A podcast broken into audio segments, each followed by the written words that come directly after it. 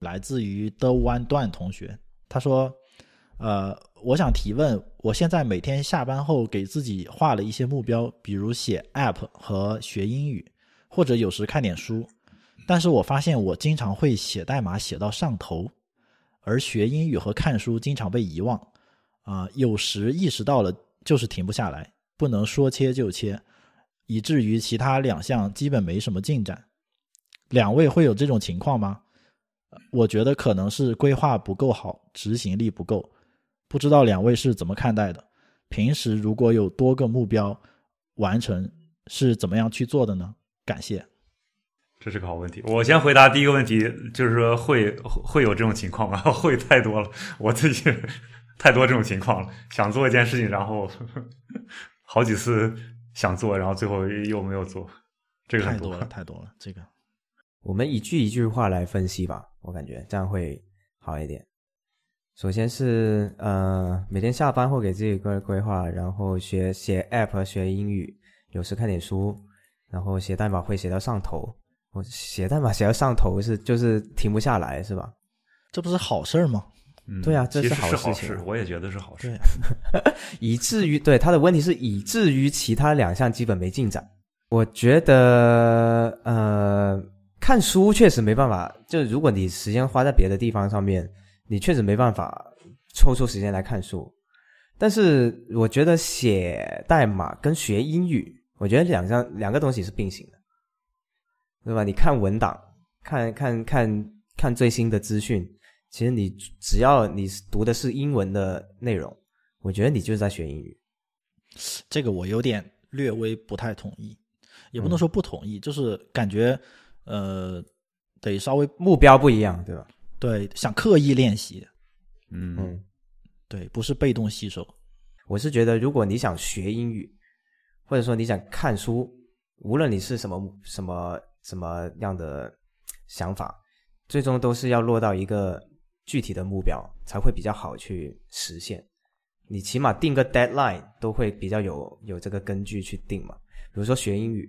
如果你没有一个目标，说你比如说你要考雅思多少分，或者说你要学到哪一个考到什么东西，如果你没有这个目标的话，学英语是一个很很模糊的概念，对吧？就像我刚刚说的，我我天天看英文的文档，我也在学英语，我刻意练习也是一种学英语的方式。就如果没有一个这样的目标的话，可能你你没有办法去给自己设定一些很硬的这些规划。所以才会出现这样的局面，我是这么觉得。所以他说可能是规划不够好，执行力不够，我觉得也未必吧。我不知道你们怎么感觉？你们自己平时学学东西的话，会会给自己一些规划吗？呃，从我的角度来说，其实看书跟学英语还不太一样。我觉得他的这个看书，如果是说看技术书籍来进行技术。层面的增长的话，那可能这两个是可以混为一谈的。如果说看书是为了，比如说看闲书、看小说，或者说看一些自己觉得比较感兴趣的书，那跟英语是不一样的。因为我自己学英语，其实我们之前几期也聊过嘛。我觉得学英语是需要刻意练习的。就是如果你是一直，比如说网上经常有人说，就是。呃，开着那个英文 podcast，你就一直听，啊，或者说你就看美剧一直看。其实到了一定的程度，你是需要真的针对性的啊进行学习才能提升的。因为有些这个瓶颈就是你你没办法跨过的，靠那个模式。所以你这个是需要呃真的规划时间去学的，啊，然后看书，我觉得看书跟学英语其实都是一种长期的目标吧，不能说。就是你，你不能有这种完美主义，说我一定要今天从第一章开始看，然后把新概念英语看到最后一章，一定不要有这种心态，有这种心态永远不会开始的。就是，啊，看书也是，我今天一定要从目录的第一页开始看，一直看到最后一页，基本上这本书你不会打开了，就因为那个心理负担太重了，你就不会，你你觉得揭开这一层任务的面纱一定要做好，那基本上这个任务就永远不会开始。所以我的心态就是，如果呃，当下就是任何时刻，我想去做这件事，哪怕学英语、看书，我都会直接打开，然后去做这件事，哪怕只有十五分钟，或者说半小时，我都会先去做这件事。然后，呃，即使是看重复的段落，因为我知道很多事情，它呃不可能一次性都做到完美的。而且我之前一直有一个魔咒，就是那个程序员有有一个通俗的呃这个名言，就是说 “Don't repeat yourself”。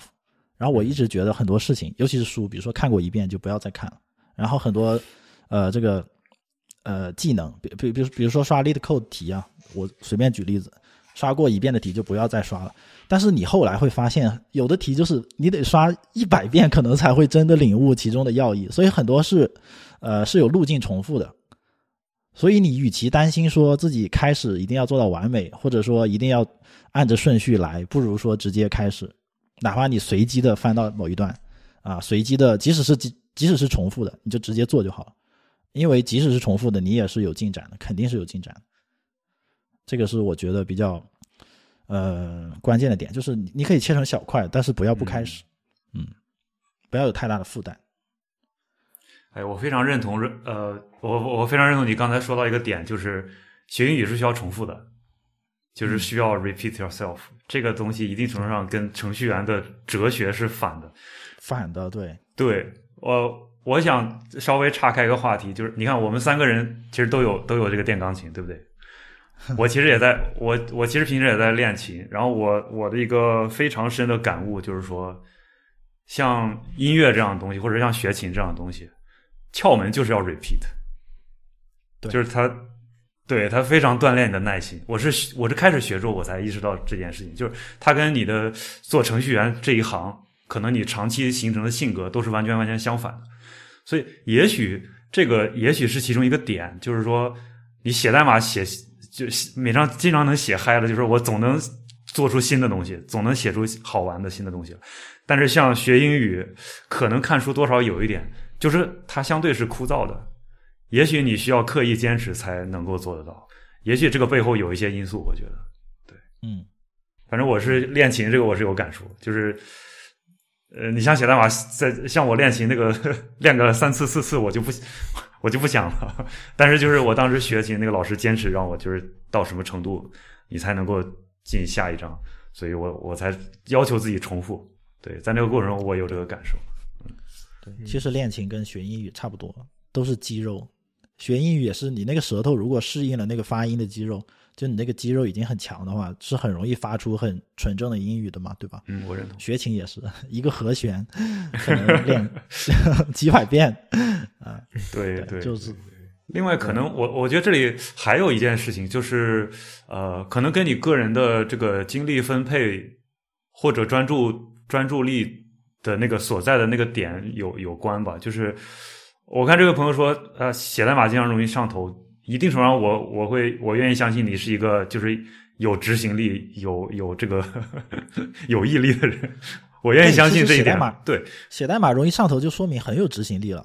对对对对对对对，可能你当时的那个兴奋点不在那里，就是你可能专注在这件事情上，但可能重点在于说，你是不是可以想办法让自己的这个兴奋点。至少在某一个阶段或者某一个时刻，专注在你想学的东西上，嗯，也许他就会，对，或者换句话说，也许你潜意识觉得学英文还没有那么重要，嗯，所以你写这个东西，你觉得这个东西对你重要，你就坚持下来了。但是可能这个学英文或者看书对你来讲缺乏一些有效的所谓的正反馈刺激，就像那个习惯力量那本书里说的，可能缺乏有效的正反馈刺激，呃，你你心心理上会对这个东西有有有懈怠。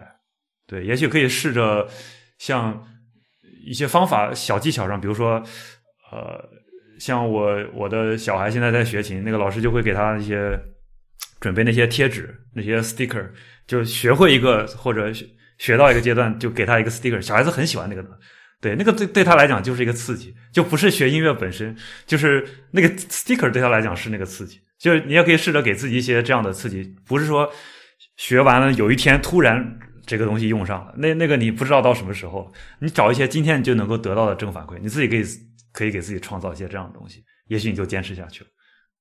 对，嗯，但这个就是一些小技巧了。我觉得关键还是在于你是不是真的认为它重要。也许这是第一个你要首先回答你自己的问题，或者你真的呃，你有很多事情想做，这个东西排在第几？也许也很重要，但它没有排在前几个。对你有一些别的东西已经在你的脑袋里边，你想你要优先。你知道吗？就解决那些问题。说实话，看书跟英语真的这个反馈周期太长了，我我自己都做不到。我我平时看书有时候都觉得就是很很难去打开一本书。英语英语随时都在学啊，这个停不下来。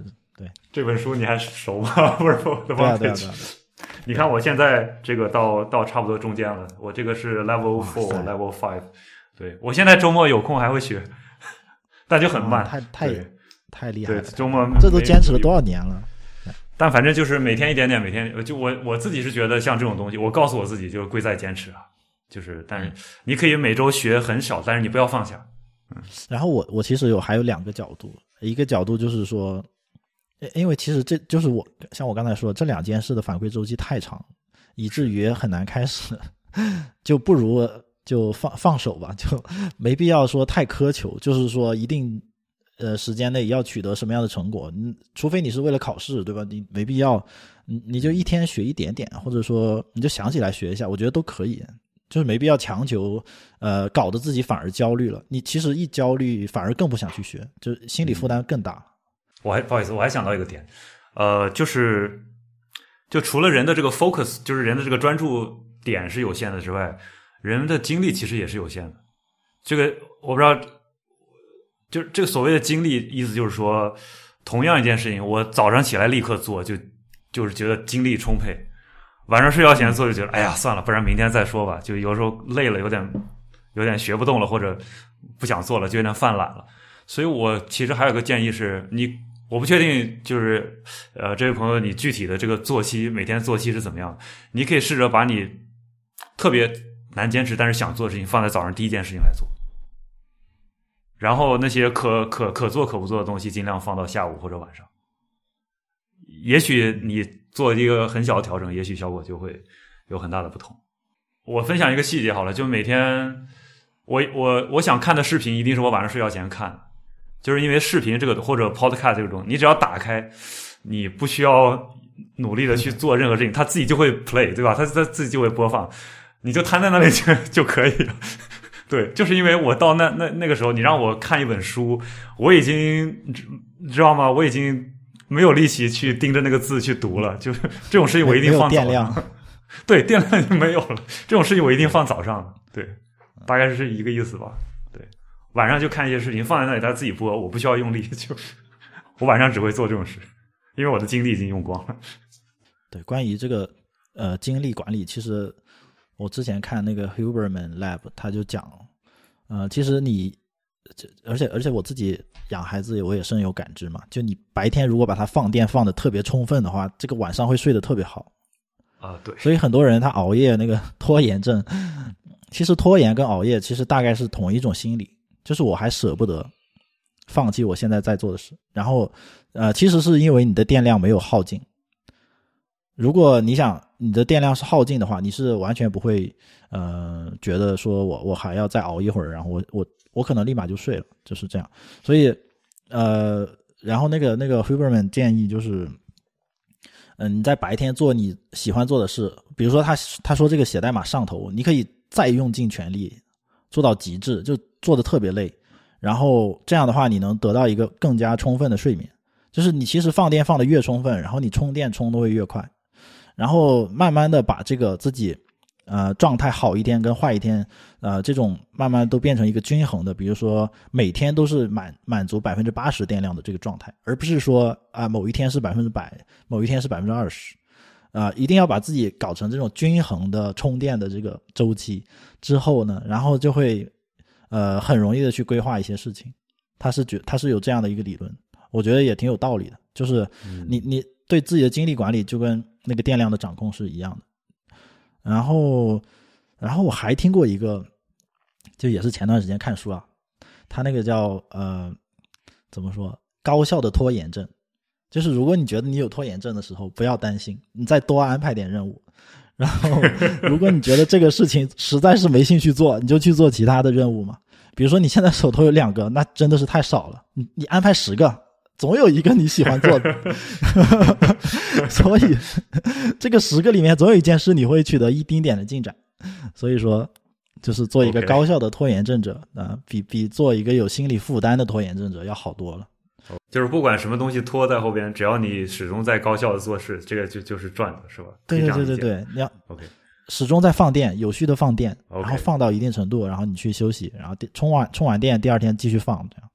这个有点像 Scrum，说实话，因为我我我做 Scrum Master 做过 Scrum Master，就 Scrum 强调的事情就是，呃，你不管 backlog 有多长，你永远团队做最重要的事情，对，做完然后做下一就那个有点这种感觉，嗯，就所以那个有的时候需求排很多无所谓，在 Scrum 看来是无所谓的，对你只要团队永远在高效做事就可以。对，对这个这个也是嘛，重要的是优先级，不是说任务量。对对对对对，好，那这个问题就这样了。